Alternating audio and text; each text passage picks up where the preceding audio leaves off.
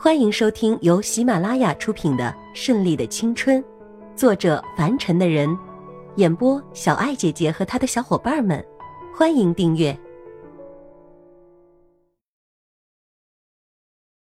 第七十二章：开心的老爷子。千一娇讲着讲着，越讲越兴奋，最后才想起来，好像有更重要的事情要告诉老爷子，所以他话锋一转：“对了，老头子，你要升职喽！”哈哈哈！升职，这是指日可待呀！你们什么时候婚礼呀？呵呵，不是啦，是你要当外公啦！听到这个爆炸性的新闻，千羽翔腾的一下站了起来。真的吗？真的吗？我要当外公了！千羽翔喜不自胜，连续的问了好几遍，生怕自己听错了。没想到这么快就到了这一步。是的，老头子，你要当外公啦！当外公啦！千羽娇很明确、很肯定的告诉了千羽翔。他真的要当外公了，要有一个小宝贝叫他外公了。哈哈哈！太好了，我这就订机票回去，一定要看看我的小外孙。哎呦，你真是老头子了，现在才刚刚两个月，你着什么急啊？不过快点回来，这是真的。那我就在家等你喽。两个人聊得很开心，挂断电话，坐在秋千上荡了几下。这时候看见大门打开，叶世祖驾车回来，下车就看到千一娇坐在秋千上，四周的薰衣草花香在绿色的草坪上，再加上正好的阳光，简直是一幅很美的画卷。这么早就回来了，忙完了吗？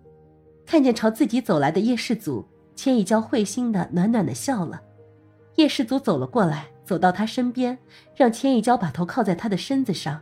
就这样温柔的爱抚着千一娇的脸。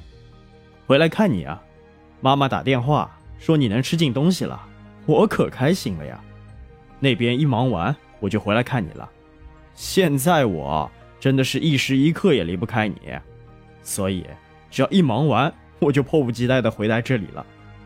叶世祖说的很肉麻，可是却很让人受用，听在心里暖暖的。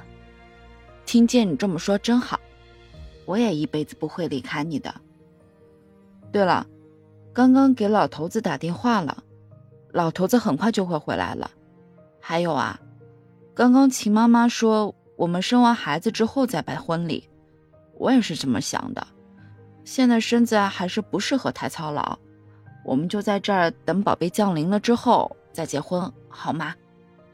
那当然好了，一切都听你的。不过我们可以先把证拿到手。这样有了证，我们也就合法了，这样才能放心嘛。否则我会不安心的。我都有宝宝了，你还不放心啊？好了，出来久了该回去了，有风了。千一娇刚刚站起身来想要走，可是叶世祖一把横抱起她，将她抱在胸前，害得千一娇有些害羞的惊慌的告诉他自己可以走的。怕什么？这是在家，别说在家。就算在世人面前，我也会毫不犹豫的抱起你，有什么好不好意思的呀？叶世祖大步朝别墅走去。老爷子一得知自己要当外公的消息之后，就急忙订了机票回国，并且告诉千鹤一和默默，让两人去接机。什么？娇娇竟然都有孩子了，而且都两个月了！默默不可置信地瞪大眼睛看着老公，她辛辛苦苦备孕了快一年。中途不是被这个小姑子出国打断了，就上公司的事情拖着，没有办法全心全意的要孩子。没想到现在这个小姑子竟然先有了孩子。千和一知道老婆心里想的，知道她的苦，摸着她的小脸说道：“别伤心啊，别想那么多，我们也会有宝宝的，只是现在的事情比较多而已。可是那样的话，我们的宝宝就要受娇娇宝宝的欺负了。”你知道的，他平时已经很霸道了，现在他的孩子还比我们的大，那这样我们的孩子不是要受欺负了吗？这个女人都在想什么呀？真想撬开她的脑袋，看看里面都有什么，竟然会这么想。千鹤一真是好气又好笑。哈哈，好了，不要这样。娇娇有了宝宝之后也是大人了，怎么还能跟孩子一样欺负人？宝贝老婆，你是怎么想的了？不会的，不是还有我呢吗？更何况她是姑姑，还有啊，孩子在一起打打闹闹不是很正常的吗？难道你要孩子学的生疏躲避吗？这么开解自己的老婆还是比较好的。默默也是那种没心没肺的女人，一会儿说一些开心的事情，她转身也就忘记了刚刚那段难过的事情了。对了，我们一会儿要去接爸爸，那边你回去安排一下吧，我这里还有些事情要处理，等我去接你，我们一起去接他老人家，好吗？木木擦了擦委屈的眼泪，潇湘也是还要去接爸爸，遂点点头道：“嗯，好吧。”千和一亲了一下他的额头，拍拍他的小脸：“那你路上小心啊。”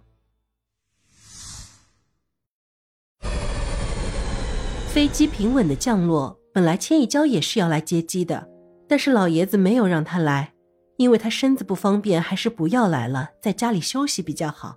到时候老爷子也会去看他的。老爷子一下飞机就看见儿子和儿媳妇已经等在那里了，一路走过来，千鹤一首先接过他手里的包包。爸爸，这一段日子看您身体更好了，走起路来健步如飞呀，神采奕奕的呀。是啊是啊，现在精神好多了，走了很多地方，并且知道娇娇有了孩子之后，心情更好了。我真恨不得立刻就飞到这里来，还要等时间，我真是心焦啊。红叔站在一旁，虽然每天都通电话，可见了面还是觉得千羽翔更加年轻了，而且气色更好了。我们先回家吧，老爷。不。先去叶家看看那丫头，红叔先回去，让贺一和默默陪我去就好了。知道老爷子为什么这么心急的回来，那么回来肯定是要去看千一娇了，要不然也不会这么火急火燎的回来。本集播讲完毕，喜欢的话就订阅吧，下集更精彩哦。